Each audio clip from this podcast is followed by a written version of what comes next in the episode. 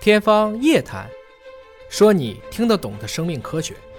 天飞台说你听得懂的生命科学，各位好，我是向飞，为您请到的是华大基因的 CEO 尹烨老师，尹老师好。小朋友大家好啊！减肥是个永恒的话题啊，对这个管住嘴迈开腿，减哎这肥是从上个世纪以后的永恒的话 题，以前都吃不饱。我们节目里这个话题已经说了无数遍了，对有各种神药的出现，对呃也有一些不科学的减肥的方式。我们对，给大家本节目批判，讲的最多的就是一减肥， 二向飞关心的阿尔兹海默症啊。今天说到减肥的话题呢，就是科学家们有新的发现了，嗯，因为我们说管住嘴呢，强行的去不吃，可是有的时候会饿呀，对呀、我吃完了之后饿，血糖降低，我心慌，不吃不行啊。对呀对吧？那今天这个研究就是解决你为什么吃完了就饿，血糖就降低了对。啊。那尹老师给我们分析分析，你有没有半夜饿醒的时候是呃吧？就是睡觉前啊，突然想吃夜宵抓心挠肝的饿，啊，然后打开冰箱啊而且会心慌那个时候啊，就打开冰箱啊啊，吃了第一口。哪怕那个时候就是喝点糖水， 哎，那缓解一下。所以我们以前都在聊嘛，我经常会给大家就讲一个这个不是那么严谨但有效的段子。嗯，你在跟什么做斗争？跟自己的馋做斗争哎，，在自己的肠道菌 群啊啊，就他想吃，你别吃，啊你睡觉去啊。实际上，今天这个文章主要是解决就是你为什么会有这种感觉，嗯，你这个机理到底人和人一不一样？威兹曼研究所，这是以色列可能最牛的一个算是研究所了，嗯，直接在四月份 Science 上啊，今年的四月份发表了一篇论文，就找到了一种叫肌肉总开关的叫黑皮质素受体，嗯啊，听着很复杂。简单的讲，叫 MC4R 这个受体，只要被打开了，你就会感到很饱了很饱啊！只要它啊打开你就饱了，嗯嗯关上你就饿了。哦实际上说起来复杂，你饱饿根儿上在这儿，就是有一个受体的控制，这是分子层面的，它是个蛋白嘛，蛋白就是一个蛋白啊。这个受体打开了你就饱了，嗯关上了你就饿了。说来说去，我们就要去研究。你说这么多，我一会儿饱一会儿饿，嗯它最基本的分子开关在哪儿？而且有一个是用于治疗遗传缺陷引起的肥胖症的药物，嗯也是一种类似于，也是一种肽了嗯，可能还没有一个中文译名。我们简单理解，它的一个核心的制药的作用的一个靶点就是这个 MC4R，所以它是吃了这个药之后控制你，让你不饿，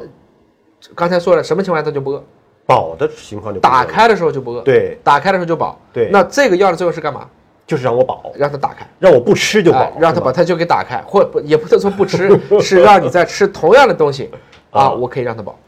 但是我有一个疑问啊，哎，有的时候我们饿呢，有的时候是真是馋，对吧？有的时候是我们的一种血糖真的低，哎对啊预警啊，是我再不吃我血糖低，我不行了，我要晕倒了人家呀。研究的都是治疗肥胖的啊呃你不要考虑到一个 一个健康的一个人在这个情况下，健康人别吃药啊。嗯，对，就它还是针对肥胖本身，你体内脂肪多，你不是存在这种低血糖的情况。对对吧是这样子嗯啊。一般来讲呢，我们说的这个黑皮质素受体四，它在下丘脑。嗯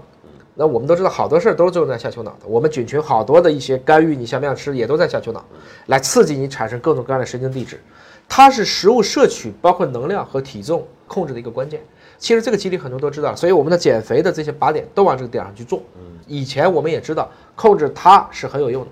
这个黑皮质素的受体平时是开着的，嗯，也就是说不能让你老吃啊。平时我们是感受不到饿的，但这个开关一关上，告诉你该吃东西了，要饿了。为什么让你要一直感受到饱呢？就是我们好干活啊。啊，这是一个。第二个是啊我们吃饱是很短的时间，嗯，大量的时间我都是在没饱的时间。那你体内的开关在本来我就资源匮乏的条件下，我又天天让你吃东西，这不是自己跟自己对着干吗？是不是原始人也没那么多食物？就是啊，对吧？糖尿病啊实际上是一个富贵病嘛，是你吃饱了才会有。由于血糖多了以后的糖尿病，因为蛋白质多了以后的高尿酸，这不都是富贵病吗？是嗯所这么一以个过程，以前哈，就是咱们讲这个老人家说的话哈，就是要细嚼慢咽。哎，可能没有太多的食物，就这么点儿饼子。你细嚼慢咽的过程当中，可能食物本身没有让你的胃撑大哈，但你已经饱了。没错，是不是就是这个进食的时间被拉长了之后，有助于我们把这开关打开，你就饱了？它里面是几个关键点，一个是在于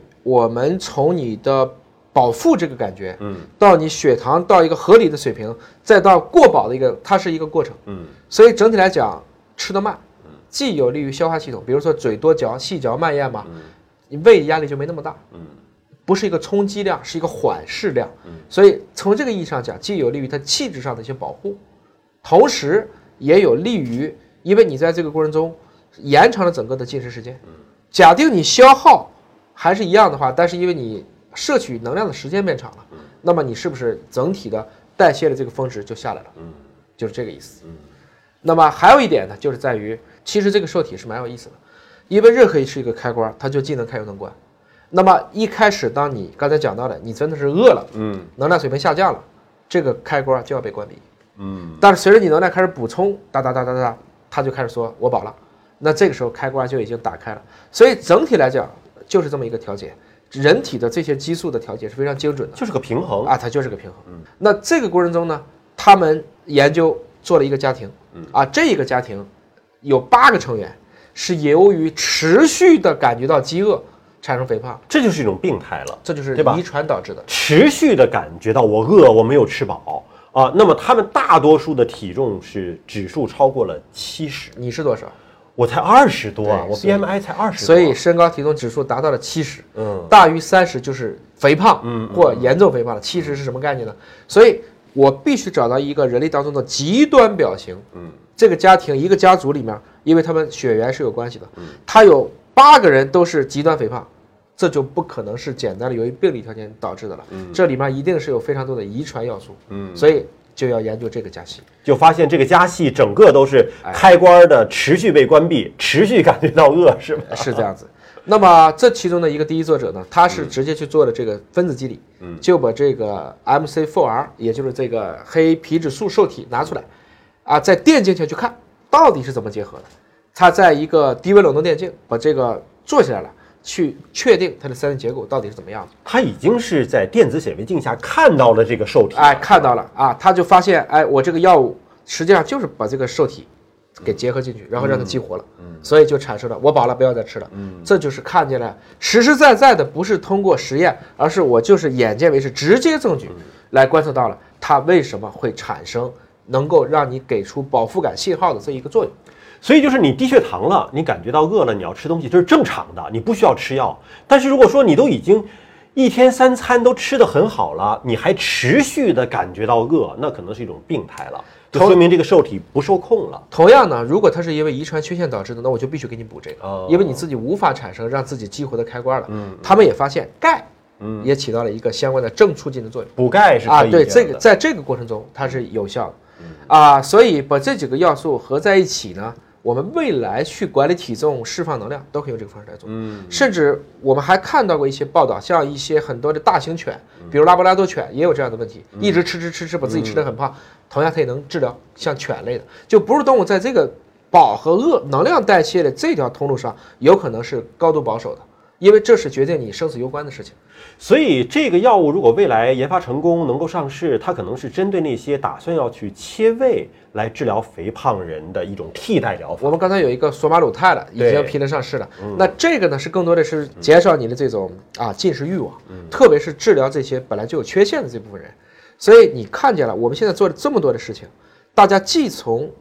黑箱上去研究，嗯吃了有效，也逐渐把黑箱打开，变成白箱，明明白白的告诉你为什么有效，从知其然到知其所以然，这就是现代分析技术来给我们今天制药业带来的一些非常令人欣喜的进展。好，感谢您关注今天节目，下期节目时间我们再会。